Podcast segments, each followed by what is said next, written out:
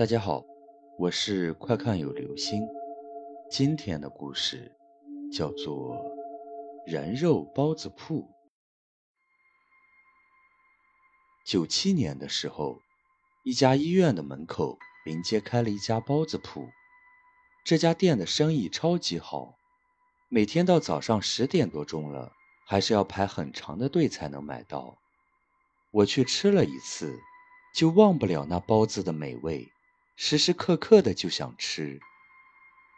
再去吃的时候，发现这个包子铺租的门面是那家医院自己在临街处起的平房，往外出租，算是给医院创收吧。包子铺门面的外间是就餐的大厅，后面是做包子的厨房。有一次和我的好朋友燕子路过那个地方，刚好没有吃饭，我就给燕子推荐。这个包子铺的包子挺好吃的，比小桃园强十倍。燕子本来是个很挑剔的人，对吃的东西也很讲究，很少在外面吃东西，说小吃铺的东西都很脏不干净。不过正好他饿了，没有别的选择，看见买包子的人又这么多，应该没什么问题，就跟我一起排队买包子吃。包子很好吃。燕子饭量很小，也吃了三四个。看它吃的开心，我突然心血来潮，想恶搞一下它。燕子，我跟你说个事情。嗯，什么事情？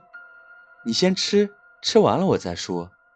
你在想什么坏心思呢？我偷偷的笑了两声。你先吃，你先吃。我们都吃饱了，打着饱嗝走了出来。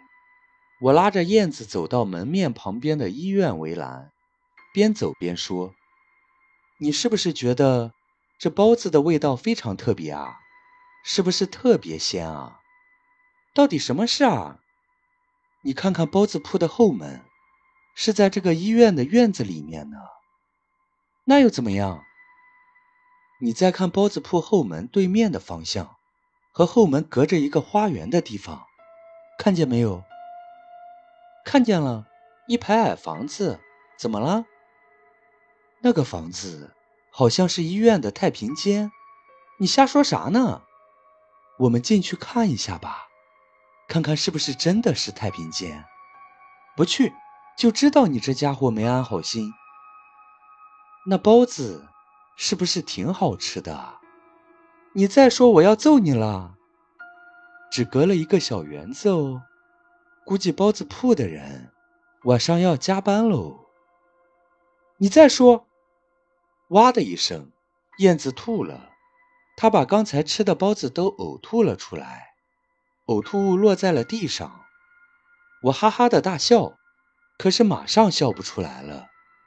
我好像看见呕吐物里有一片小小的指甲片，很薄，只有很小的一片，准确来说。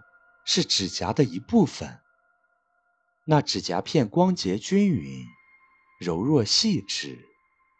我笑不出来了，也想吐。